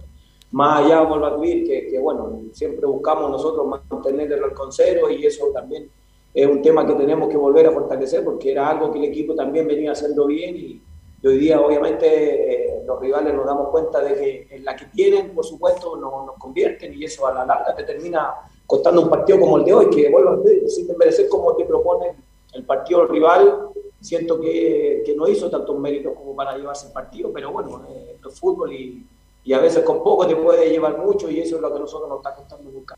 Sí, hay que decir que Audax se tiró atrás prácticamente todo el después del gol, no, prácticamente no salió a la mitad de cancha y la U a pesar de que tuvo opciones no fue capaz de eh, meterla adentro. Ahora el punto es que la U viene jugando muy mal hace rato y como dije al inicio de este informe, en cualquier otro momento, de cinco partidos, cuatro derrotas y un empate, lo más probable es que se hubiera ido el técnico por el mal rendimiento. En la segunda rueda la U es uno de los peores equipos de la segunda rueda. Así que la U tiene que afirmarse por lo menos para entrar a la Copa Sudamericana, si no sería un completo y absoluto fracaso la expedición del huevo como técnico interino. Pero ver, ese mal momento cansa justo con que seleccionaron los jugadores, porque los, titulares está Junior Fernández que, bueno que tendría que ser titular, ¿quién más? Pero mira, está lesionado, bueno, con Antofagasta, donde iban dos series y empataron a dos, después se pierde con Everton, donde fue lo mismo que con Audax, 1-0 y chao, ahora 1-0 y chao. Eh, tampoco son grandes equipos los que perdió la U, entonces por eso queda, no obstante, obviamente la doy, en el sentido que tiene atenuantes porque tiene, tiene muchas bajas. Pero el desarrollo de los partidos no indicaron que hubo tanta diferencia y la U pudo haber hecho algo más. Esa es la, como la, la sensación que queda, por lo menos. principio campeonato, de, todos los ausentes, de todos los ausentes, yo el que más he hecho de menos a Lobos, incluso más que Cañete. Lobo ha sido fundamental en la U y perdió esa entrada por derecha, ese mano a mano, el 1 a 1, buscar el fondo, tirar centro, porque esos jugadores la U no lo tiene. Tú decías que Ángel lo tiene chispazo, pero que tampoco ha cumplido una gran campaña. Entonces, todo mal en la U. Todo nace mal con Espinosa, que de verdad me tiene harto, porque, por favor, se cree crack una de más y compromete mucho en el de Chile. Yo creo que más allá de lo mal que lo ha hecho Valencia, también los jugadores, los nombres que ya di son culpables. Está. Y le voy a preguntar a Felipe, de todos los lesionados, me deberían, deberían volver al viernes, ¿no? ¿Alguno? Sí, hay tres que vuelven, Jonathan Andía, Marcelo Cañete y Osvaldo el Rocky González, que ya está haciendo el trabajo diferenciado. Y bueno, los que tiene ya ahí eh, todavía lesionados son Junior Fernández, que está en recuperación, al igual que Franco Lobos y bueno, lo de Nahuel Luján, que ya ahí eh, pasa un poco más eh, tardío ese, en su recuperación. Eso sería más o menos eh, en lo que es la Universidad de Chile, muchachos, pero ya tiene que enfrentar, ahora se tiene que enfocar el, cuadro de la Universidad de Chile entrenó hoy por la mañana. Ya mañana vuelve de nuevo a entrenar y ahí ya se empieza a pensar el huevo Valencia en el esquema que va a parar para enfrentar a Palestino a las 18.30 horas en el Estadio Parque del Teniente de Rancagua. Disculpa, me dijiste que tenían disponible para el jueves los lesionados el viernes a la vuelta. Claro, ¿quién podría volver? Jonathan Andía, Marcelo Cañete y Osvaldo el Rocky González. Ya, no, ni Fernández ni Lobos todavía. Todavía no se sabe del parte médico. Habría que preguntar ahí en, en, prensa si es que nos facilitan para poder tener esa información, pero ahí la vamos a tener en la semana. Ok. Gracias, Felipe. Vamos a ir a la pausa, Emilio. Vamos a ir a la pausa y volvemos con la Católica y con Colo Colo.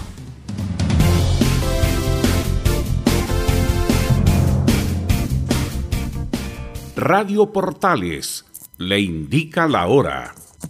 Las 2 de la tarde, 33 minutos.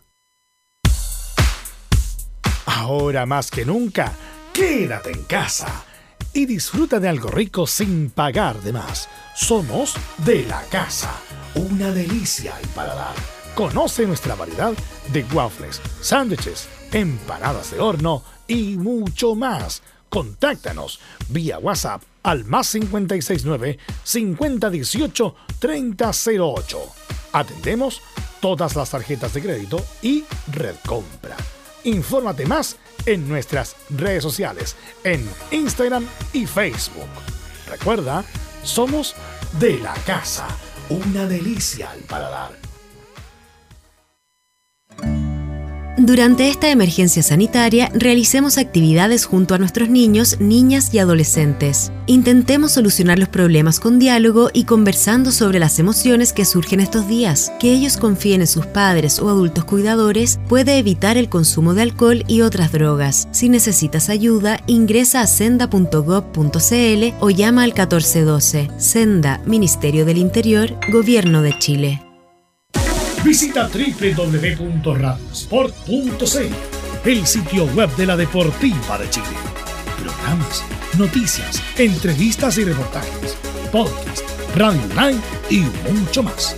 Todo lo que pasa en todos los deportes lo encuentras en www.radiosport.cl. La Deportiva de Chile en Internet.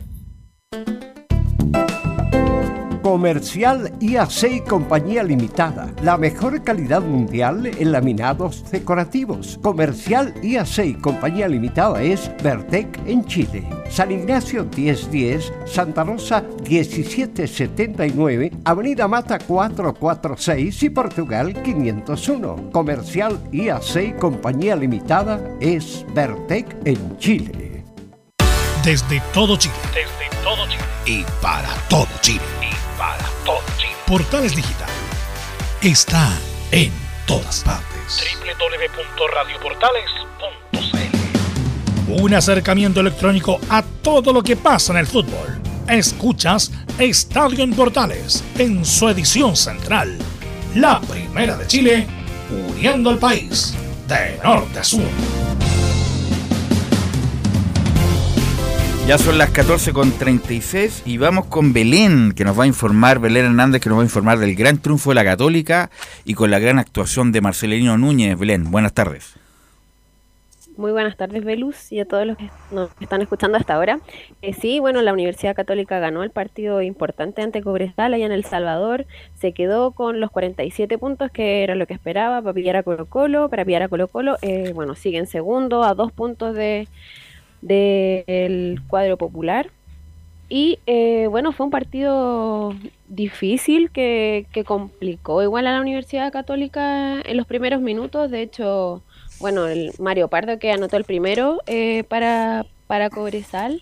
Eh, y antes de eso, eh, Valver Huerta igual había tenido algún un tiro que fue directo al, al travesaño. también bueno, como lo mencionaste también, el, el, gran partido de Marcelino Núñez en su retorno al, al cuadro cruzado. Eh, también estuvo la, en la oncena titular Diego Bonanote, que no estaba eh, desde el arranque, desde el 28 de, de agosto con, con Poyet, que ahí fue una derrota ante, ante Palestino. Y eh, tuvo un gran partido, pero a lo mejor no fue uno de los más destacados, eh, Diego Bonanote, pero sí, para mí, para mí igual fue uno de, de los que sacó en la cancha. Bueno, y Sebastián Pérez también, que, que ya hace varios partidos viene. Sí, Belén, mira, le voy a preguntar, le voy a preguntar a Camilo, que regularmente ve, comenta los partidos de la Católica. Bueno, ¿qué me puedes decir del triunfo de la Católica que golpeó, parece, en los momentos justos, ¿ah? porque tuvo Cobresal al inicio, un palo de gaete, y, y Católica lo como que fue contundente, fue frío a la hora de definir. Sí, sí, porque fue Cobresal, como tú lo mencionas, Belu. Eh, claro, aprovechó, complicó bastante las pelotas que tenía en los primeros minutos. Eh, pudo, de hecho, tuvo la, la Gaete, después al siguiente tuvo justamente la pelota detenida y de ahí se genera la, la ocasión de gol también, de el gol de Cobresal de, de Mario Pardo, como, como bien, como, bien, lo resalta Belén, y rápidamente después controla la Católica, tuvo el control en general gran parte del primer tiempo. Y ahí es cuando convierte rápidamente también en los primeros minutos, en el 10 eh, fue el de la, el gol de la, de la Católica, de, de Marcelino Núñez. Y bueno, y después Cobresal terminando el primer tiempo, también vuelve a tomar un poco, se acerca con Reinero, bastante avanzó por ese sector. Y en la segunda parte también la Católica igual ya controló y, y convierte el gol rápido Marcelino Núñez. Y eso le sirvió para, para controlar el, el partido. Cobresal no tuvo prácticamente ocasiones de eh, ocasiones de, de, peligro, pero sí destacar claro lo de lo de Sebastián Pérez. Gran, no, es un gran atajador. No, es, es, un, es un gran... atajó tres cosas. Sí, sí. Ahí parte el triunfo de la Católica, sí. seamos justos. Yo le leí una nota a Sebastián Pérez Villamarino y él dice, por favor, cualquier arquero que fuera llegado a Católica, es difícil olvidar a Dituro que hoy día está convertido en el mejor arquero prácticamente de la Liga Española. Entonces, tengo una doble responsabilidad pero gracias a Dios él dice, me están saliendo las cosas y estoy jugando bien. Y contra Cobresal, Camilo. A lo mejor si hay otro arquero, a lo mejor lo cierra el partido Cobresal en el primer tiempo. Mire lo que estoy diciendo. Tapó tres clarísimas, por lo menos una que la saca Larina en el primer tiempo, después saca dos mano a mano, a Gaete le saca uno, sí, tres o, o, o cuatro incluso podría ser clarísima de, de Sebastián Pérez. Y eh, el otro que destacábamos, bueno, ya lo, hablo de Marcelino, y Puch, que se vio también bastante mejor que los otros, que los otros partidos, pero lejos igual todavía de, de su mejor rendimiento, pero por lo menos eh, se le vio mejor moviéndose más a, a Edson Puch. Belén. Claro, como lo mencionaba Camilo, eh, tuvo como dos tapadas importantes para Gaete y a Donoso también le tuvo una ahí media difícil que bueno Sebastián Pérez la tuvo eh, pudo tener el arco eh, a favor de los cruzados. Vamos a escuchar la primera declaración de Cristian Paulucci, eh, donde menciona, eh, arrancamos en desventaja en una cancha dificilísima, la 0-1. Yo creo que arrancamos en desventaja en una cancha dificilísima en donde el rival se hace muy, muy fuerte. Pero bueno, lo bueno, lo positivo es que nunca perdimos el horizonte, nunca, nunca nos desenfocamos, sabíamos a qué teníamos que jugar. Bueno, ahí lo mencionaba eh, Paulucci. Eh, en el principio del, encuentro, eh, eh, bueno, lo que yo, como en los puntos bajos de la Universidad Católica, eh, Chapa fue en salida, no fue uno de sus mejores partidos. no sé qué opinan ustedes. Sí, hace tiempo que ya, bueno, por todo lo que ha tenido este año, entre lesiones, después el COVID, también obviamente... ¿Qué edad tiene el Chapa? ¿36 ya? Tiene 36, sí, sí. También la edad, eh, bueno, todo eso va influyendo también, que no ha sido bien, obviamente su mejor temporada la de José Pedro Fuenzalía. Y en la altura, con mayor razón, porque la altura molesta un poquito. Y además tenía ese duelo ahí con Gaete, también que estaba en esa por la franja izquierda, a pesar de que no fue tan tan decisivo eh, el jugador de, de Cobresal, pero, pero obviamente todos esos son los factores que, que influyen.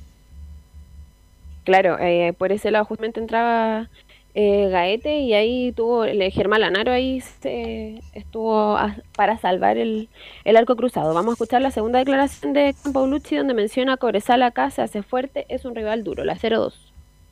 Cobresal acá se hace fuerte, es un rival duro, eh, con gente rápida arriba, con Donoso que aguanta todo, que tiene buen juego aéreo, con volantes dinámicos, con buenos remates. Eh, bueno, nos vimos por momentos, esto es fútbol, el rival juega y, nos vimos superados por momentos, en algunos pequeños momentos en el primer tiempo.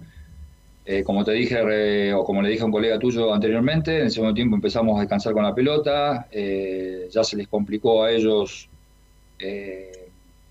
jugarnos de contra como nos habían hecho en el primer tiempo y bueno, nosotros los herimos, los golpeamos en el momento justo, yo creo que nos llevamos una victoria más que merecida. También en este partido eh, no tuvo un retorno importante que fue la de Luciana Webb, que se esperaba aproximadamente para fines de este mes. Y bueno, sorprendió en la citación, ya lo habíamos mencionado antes igual, eh, pero ingresó en el minuto 70 y, fue igual importante en el, en el partido para mantener el, el triunfo, que era lo que ellos iban a buscar a, al Salvador. Y Cristian Paulucci lo destacó y donde menciona que Luciano Webb es un jugador importantísimo, la 0-3. Eh, con respecto a Luciano, Luciano es un jugador importantísimo. Eh, desde que llegó al club ha ganado muchísimas cosas. Es un líder, es un buen líder. Eh, así que nada, lo esperamos. por ahí eh, estábamos dudando en que si le quedaba unos días, pero él venía haciendo eh, doble turno tres veces, perdón, eh, tres semanas vino haciendo doble turno, entonces en el ratito que hicimos de fútbol el otro día lo vimos muy, muy bien y decidimos citarlo porque es muy importante para el grupo, muy importante para el cuerpo técnico, muy importante para el club, así que sinceramente estamos muy contentos Sí, y la disputa de ese puesto va a estar entre Felipe Gutiérrez y Luciano Wed. Claro, Luciano Wed hay que ver cómo, cómo va, a ir, va a ir volviendo, pero, pero ahí va a ser, de hecho entró, ingresó en su, en su reemplazo justamente en el segundo tiempo eh, Felipe Gutiérrez, que en esta oportunidad, claro, fue importante para el pase a, a Marcelino Núñez en la pared en el primer gol. Belén.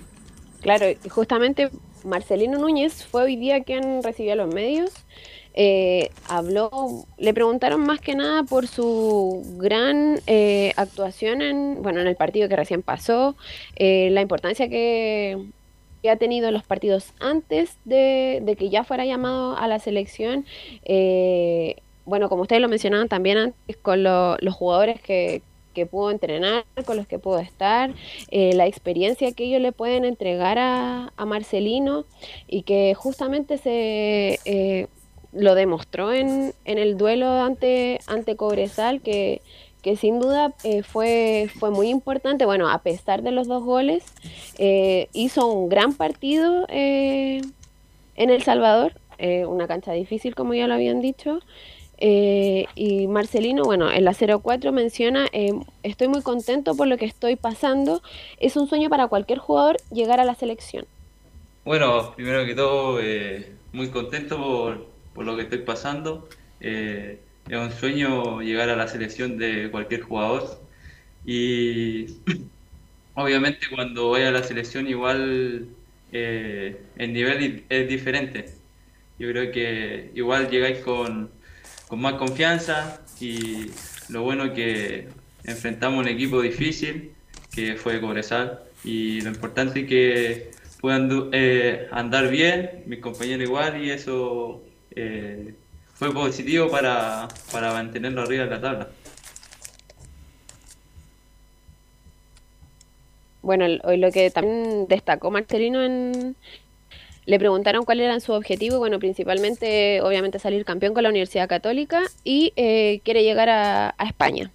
Que esas son sus aspiraciones, eh, quizás no a tan largo plazo. Sí, Marcelino Núñez, un buen jugador, buena técnica, eh, buena pegada, eh, parecía, se veía más rápido de lo que es. Y bueno, y tiene que ir de a poco, insisto, de a poco, tranquilidad. Eh, muchos lo daban como titular. Estuvimos hablando toda la semana, Núñez, Núñez, Núñez, y apareció Valdés, y de buen partido. Además, eh, así que tiene que decir, y es distinto jugar en la selección, lo dijo Montesinos también, es distinto la velocidad, cómo le pegan al balón, la forma de pararlo. Aquí está la elite del fútbol chileno. Y es distinto el campeonato local, con todo lo que lo queremos, pero es distinto el campeonato local con los que vienen de Europa porque tienen otro ritmo y otra jerarquía. Y lo sintió Montesino y lo sintió Núñez y ellos tienen que seguir ahí para en algún momento ser la, hacer la posta a Belén. ¿Quién lo, perdón, ¿quién lo, tiene, ¿quién lo tiene más difícil este, esta semana? ¿La Católica o Colo Colo? Colo Colo. semana antes de llegar al gran partido el domingo. Colo Colo debería ser Carlos por de visita, obviamente sin menospreciar los, Wanderers, pero que juega acá en San Carlos, pero debería a primera vista Colo Colo. Va a que estar muy atentos estos dos partidos para saber cómo llegan el próximo día domingo a las 4 de la tarde. Belén, perdón. Sí, eh, bueno, para ya ir cerrando, hoy día la Universidad Católica entrenó en el estadio, en la cancha principal. Eh, está de cara pensando al partido del miércoles que se van a enfrentar a Santiago Wanderers, un tío importantísimo para, para no quitarle ahí eh, pisada a Colo Colo, para que no se escape en el duelo que van a tener en, también a mitad de semana ante, ante La Serena, como lo mencionaban. Ok, estaremos muy atentos, semana de clásico, que es el domingo a las cuatro y media de la tarde. Cuatro y media de la tarde, sí. Exactamente. En el Estadio Monumental. El Estadio Monumental. Sí. Así que ahí Colo Colo es el partido del campeonato, ¿eh? Es el sí. partido del campeonato. Si Colo Colo llegara a ganar, yo creo que Colo Colo es campeón. Y si lo llegara a ganar Católica, mire lo que estoy diciendo. Católica yo creo que va a ser campeón. Si no lo para nadie porque está con un, un ritmo demoledor. Gracias Belén. Y vamos con Nicolás Gatica para que nos informe la actualidad de Colo Colo después de esta fecha libre. Gatica, Nicolás. Claro, exactamente, Colo Colo que tuvo una fecha libre, que vio como su más cercano perseguió la Católica, ganó su partido ante el 3 a 1 y que comenzó perdiendo, pero que finalmente después fue superior y ganó el cuadro eh, cruzado. No tanto a Audax Italiano y a uno en la cadena que estuvo un poquito más atrás, que igual ganaron sus partidos, pero claro, la preocupación de Colo Colo primero es eh, la Católica, que es el más cercano, está dos puntos abajo, pero después, por supuesto, está pensando primero en el partido del día miércoles frente a La Serena, que tenía un horario finalmente eh, al comienzo, a las 16 horas, estaba 16.30, no me acuerdo bien, estaba programado el partido de forma inicial. Después la autoridad pidió justamente que se adelantara el partido por temas de seguridad y bueno, se adelantó para las 14 horas y finalmente también ayer se dio a conocer que Deporte La Serena, el cuadro local, no le vendió entradas a los hinchas colocolinos, solamente va a haber gente del conjunto papayero, aunque bueno, eso es lo que se dice siempre, pero siempre hay hinchas que se la ingenian para ingresar de Colo Colo de alguna manera, pero en el, digamos, en lo medular que no, no le vendieron, pero ahí seguramente algún hincha irá a aparecer. El día de miércoles allá en la cuarta región en el estadio portada, pero Colo Colo, como dijimos, no perdió el tiempo, pese a que tuvo la semana libre, jugó un amistoso el día viernes, bueno, tampoco mucho parámetro porque jugó con un equipo de la, de la segunda profesional, Lautaro de Bull lo goleó 6 a 0 y uno de los tantos de ese 6 a 0 fueron marcados por el delantero venezolano Cristian Santos, que ya está prácticamente 95% ya a buen nivel, o por lo menos físicamente ya más recuperado, por lo tanto, eh, si así lo determina el Teo Quinteros, podría ser opción para ya ingresar más minutos, quizás en el partido del día miércoles justamente al conjunto Granate. Así estuvieron dando, oye, primer gol de Santos y era un entrenamiento. Bueno, la exageración que trae los equipos grandes. La otra vez el equipo grande respecto a los Santos. Vamos a ver qué tal. Debería estar jugando ya este muchacho. Ah, ha jugado un. El otro día jugó unos minutos, ¿no? Con Palestino. Y sabes que, pero igual un- uno se nota cuando, cuando uno tiene como un talento, cosas así, pero él no, no, no se le ha visto tan bien en, esos minutos en realidad, por lo menos hasta ahora. Entró en el minuto 70 la otra vez con en, cuando jugó de local. En ningún caso era el 9 que esperaba nadie. Así que bueno, si es que, si es que resulta bien y si es que no resulta, bueno, estaban los márgenes de la apuesta gatica. Claro, así que por supuesto que ahí en, ese amistoso vio fútbol y otros jugadores también, ahí eh, Saldivia también, Jason Rojas tuvieron algunos minutos viendo ese compromiso. Vamos a ver qué va a parar el técnico Gustavo Quitoros el día miércoles frente a Deportes Nacional. Pero justamente, claro, el día de viernes no tuvimos programa y ahí sí habló en esa jornada el técnico Gustavo Quintero que se refiere a varios temas y va a escuchar algunas cortitas que dio justamente el técnico Albo. Lo primero que decíamos, ya se supo del horario que iba a ser a las 16 horas y se cambió a las 14. Si le incomoda eso, ¿no? Y dice Quintero es la número 02, no nos incomoda el, horario del partido. No, con el tema del horario no, no vamos a tener ningún problema. Vamos a estar concentrados, vamos, vamos a almorzar más temprano, un desayuno, almuerzo, digamos. Y eso no va a influir. Por supuesto, si el clima es muy caluroso y demás, puede influir para los dos equipos de la misma manera. Pero de todas maneras, estamos preparados, estamos preparados, sabemos que son finales, sabemos que vamos a tener rivales muy duros, el primero que viene ahora va a ser La Serena, así que es un lindo estadio para jugar, una linda cancha, amplia, siempre está bien, así que no hay excusa, digamos, tenemos que ir y tratar de jugar mejor que el rival para ver si podemos sacar los tres puntos, que sería fantástico. ¿no? Claro, ahí dice Gustavo Quintero que la condición de la cancha es igual para ambos, para tanto la Serena como para el equipo de Colo Colo y tendrá que prepararse de, otra forma, pero eso no va a influir demasiado en el día miércoles. Y la otra de Quinteros, que habla sobre el rival, pues, en la número uno, sobre el equipo local, dice Deporte La Serena tiene jugadores de muy buen pie. Sí, cambió entrenador, cambiaron algunos jugadores también, como bueno, ahora está jugando más Munder, eh, llegó Cavalaro, eh, está jugando Leo Valencia también, eh, se ha ido un defensor, llegó otro, pero yo creo que tiene muy buenos jugadores, muy buenos jugadores en todas las líneas, es un equipo que juega bien, porque trata muy bien el balón, porque tiene jugadores de buen pie. Así que va a ser un partido complicado para nosotros. Vamos a tener que jugar al máximo de nuestro nivel futbolístico para poder sacar un buen resultado, no tengo dudas. Y nos estamos preparando para eso. Así que vamos a enfrentar un gran rival, difícil, en una buena cancha que se juega, se puede jugar bien. Así que en ese sentido estamos tranquilos y bueno, esperemos que ese día nos levantemos todos bien y podamos cada jugador dar el máximo para el equipo y poder jugar bien para, para ganar los tres puntos. Claro, entonces sería ya un poco lo que tiene que ver con el rival, la Serena y también el horario del partido, ya lo dijimos a las 14 horas, el equipo de Colo Colo entrenó también en la jornada de hoy día, mañana martes, pasadito el mediodía, viajan justamente rumbo a la Serena, van a estar un día antes justamente allá en la cuarta región para preparar el partido del día miércoles a las 14 horas frente al cuadro serenense. Claro, miran de reojo, por supuesto, a lo que es el partido contra la Católica, pero tienen conciencia de que el equipo de la Serena viene primero, que es un rival igual complicado con nuevo técnico. Cuando lo enfrentó Colo Colo estaba con Miguel Ponce, le ganó eh, 2 a 0 este año, que fue en el mes de junio, claro, de julio, antes de, de- la Copa América. Después eh, en la Copa Chile le ganó 3 a 1 y 4 a 0, por lo tanto, por lo menos tiene buen rendimiento. Lo único, la, fallita fue el año pasado cuando perdieron 2 a 0 frente a la Serena en el Estadio Monumental, cuando se decía ese partido que el que perdía se iba a la segunda división, que la Serena estaba abajo Colo Colo le ganó, lo alcanzó en ese momento, así que bueno, por lo menos eso los datos que hay entre el equipo de Colo Colo y La Serena, da un poco para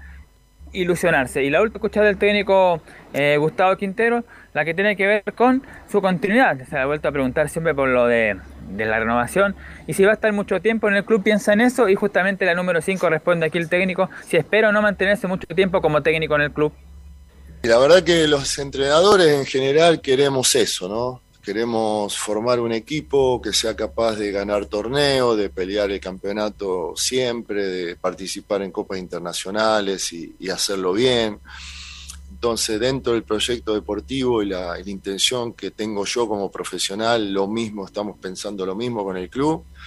Así que en ese sentido estamos totalmente de acuerdo y yo no, no tengo, yo creo que no va a haber ningún problema. De mi parte, ya lo dije, eh, sería muy lindo continuar porque veo un equipo, si bien es un equipo nuevo, está jugando como si fuera un equipo de, que viene ya de un tiempo jugando juntos, ¿no? Y no es así porque vienen, lo hemos formado este año, hemos traído algunos jugadores pocos de afuera, hemos subido y hemos hecho participar a muchos chicos del club y hemos utilizado un montón a los jugadores que ya venían también en el club en, las temporadas anteriores, que, que han demostrado muy, muy, mucho nivel y, y han evolucionado futbolísticamente. Así que todo nos ha, nos ha servido para, para fortalecer un equipo que hoy está bien,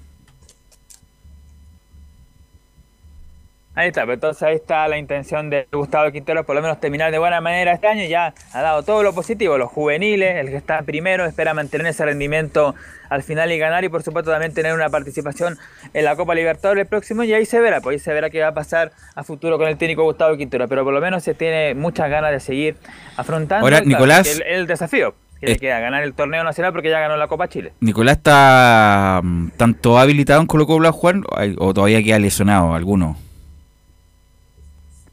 Bueno, como decíamos, eh, vieron algunos minutos en el partido amistoso frente al Lautaro de Win Jason Rojas, Matías Aldivia, pero tendrá que ver ahí justamente el equipo, el técnico Gustavo Quinteros, pero, pero yo creo que no, yo creo que por la exigencia Saldivia es muy poco probable que, día, que juegue el día miércoles frente a la Serena, Jason Rojas podría ir citado, pero yo creo que Óscar Opaso va a seguir siendo el titular, porque se, se lo ha ganado, ha tenido buen rendimiento el lateral derecho de, de Colo Colo.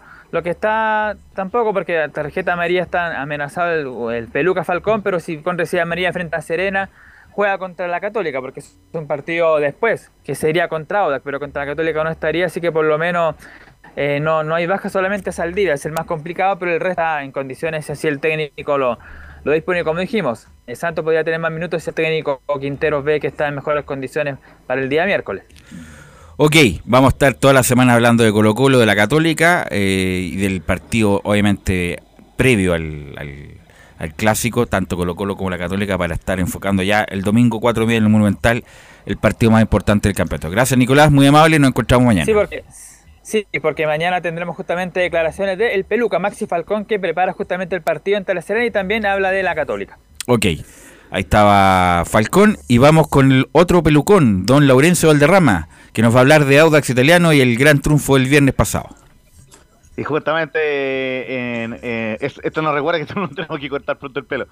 Oiga, eh, justamente estábamos bueno con, con el resumen de lo que pasó con las colonias fin de semana. El martes un informe especial sobre lo que pasó en la cisterna con Palestino y el empate agónico con O'Higgins, gol de César Tech, que no marcaba hace mucho tiempo, y también de Unión Española, que estuvimos en la cancha ahí con los muchachos eh, para el hábito 2 a 1 ante Curicó. Pero hoy la prioridad está, por supuesto, con el cuadro eh, de Lauda, puesto eh, le, eh, le agradecemos a Felipe Holguín toda la gestión por la entrevista al portero Joaquín Muñoz, pero también hubo reacciones en ese partido por la victoria 1-0 de Lauda. Recordemos gol del, del Taro Palacio, ter- eh, tercer partido consecutivo que marca el delantero argentino, que marcó el único gol de ese partido. Vamos de inmediato con las declaraciones. En primer término, la de Joaquín Montesino en el canal oficial, quien dijo: eh, Felicito a Joaquín Muñoz porque hizo un partidazo.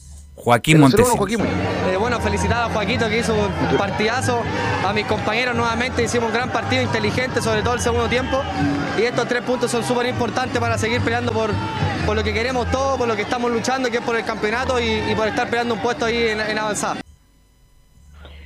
Claro, eh, ¿qué, es lo que pasó? ¿Qué es lo que pasó? Que, pre- que premiaron a Joaquín Muñoz en- como el mejor jugador de la cancha, pero quien habló fue finalmente el Joaquín Montesino, quien así también eh, se refirió a lo que le ocurrió en la selección chilena, dijo Lázaro eh, con la transmisión oficial, fue un sueño hecho realidad llegar a la Increíble, increíble. Eh, lo he dicho en todos lados, ha sido un sueño hecho realidad, eh, compartir con todos esos cracks y estar tan cerca, estar representando un país entero, estoy muy orgulloso y, con muchas ganas de seguir en esa, en esa senda de mucho trabajo, mucho sacrificio para poder seguir estando en las nóminas de la selección. ¿Pensaste que iba a generar esa amistad con Alexis Sánchez?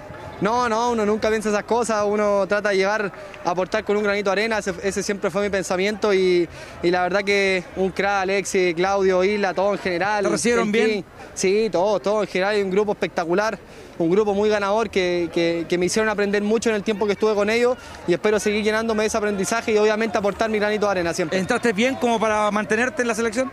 eso, lo, eso lo ve el profe, yo la verdad que me, me dejo por completo como siempre, como acá, como en cada entrenamiento, trato de dar lo mejor de mí y seguir aprendiendo, seguir siendo mejor eh, profesional y también persona para poder seguir estando ahí en la nómina de la selección. Sí, debe ser una de las mejores de mi vida, sin duda. Habló, ¿Habrá hablado el vitamina, Laurencio, no? Sí, justamente eh, tenemos palabras del Vita de, de, de, Pablo Vitamina Sánchez, conferencia de prensa y justamente ante una consulta de Estadio Portales, recordemos que estuvimos ahí con el equipo eh, viajero, con Leo Mora y con, y con Felipe Holguín en la cancha. En la 0-1, eh, justamente Pablo Vitamina Sánchez dice que Joaquín Montesino llegó feliz, pasó 10 días maravillosos en La Roja. Eh, mire, mire, Laurencio, creo, bueno, Joaquín bien, vino feliz, obviamente. Pasó 10 pasó días maravillosos, estuve charlando con él está muy contento por cómo lo trataron, por, lo que vivió, por haberse codeado con, los, jugadores de elite y, y, estaba más que, más que contento. Nosotros no contamos con él para, para esta semana porque eh, teníamos que trabajar de alguna manera pensando en, eh, que Joaquín podía jugar un rato o, o mucho, o bueno, al final terminó jugando nada, pero esto no lo sabíamos, entonces no me parecía lo más apropiado utilizarlo. Tampoco hubiera estado mal ponerlo, ¿no? Pero me parecía que como habíamos diagramado el partido de esta manera y, y queríamos, queríamos darle una nueva oportunidad a Nico Fernández, que también es el perjudicado por este tema que estamos pasando del, juvenil, entonces eh, aparece Nico Edo, un cambio de sistema, eh, eh, Michael Fuentes con lesionado, sancionado para hoy, aparte lesionado, Monte, el gringo que todavía esperamos que pueda mejorar y que pueda subir su nivel, era un partido que nos podíamos permitir cambiar el sistema. Y, y, justamente, muchachos, eh, en una respuesta que, que, fue muy extensa, el Vitamina Sánchez, le preguntamos sobre mm, el mal segundo tiempo eh, que tuvo el Auda, donde prácticamente no pateó el arco y fue dominada por la U, que estuvo muy cerca del empate. Y justamente dice el acero, por suerte salió todo bien en el resultado, pero me habría gustado ganar más solvencia. Por suerte salió bien a, a, nivel resultado y el Nico Aedo no hizo un mal partido, pero no es el partido que a mí me hubiera gustado que se juegue. Me hubiera gustado, obviamente quería ganar, pero me hubiera gustado ganar de, de otra manera, con más solvencia, con más tenencia de balón, generándole peligro al rival. Obviamente uno sabe que en algún momento del partido y en un contexto como el que se dio, el rival se va a hacer de la pelota y te va a atacar, pero pensábamos que de contra le podíamos hacer más daño del que le terminamos haciendo y por ende, como esto no sucedió, eh, terminamos sufriendo el partido hasta el final. Justamente, eh, muchachos, para ir cerrando muy breve, el Audax en el tercer lugar con 44 puntos, por diferencia de gol, está clasificando a la Copa Libertadores y está dejando a la calera en zona de Copa Sudamericana y eh, abre la fecha el día de mañana, arte 19, ante Ñublense, 18.30 horas, no en Rancagua, sino en el Estadio Municipal de La Pintana, muchachos. Fuerte abrazo.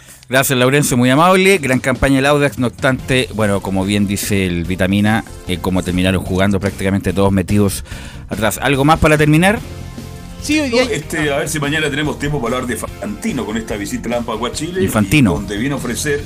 Ah, exacto. Infantino. Donde viene a ofrecer dos años, cada dos años un campeonato mundial. Creo que es un buen tema de conversación.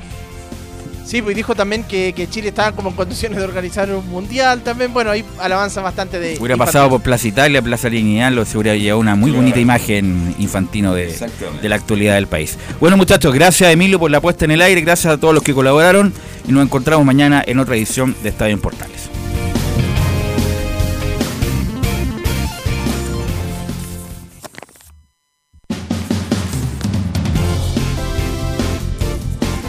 Fueron 90 minutos con toda la información deportiva. Vivimos el deporte con la pasión de los que saben. Estadio en Portales fue una presentación de Almada Comercial y Compañía Limitada. Expertos en termolaminados decorativos de alta presión.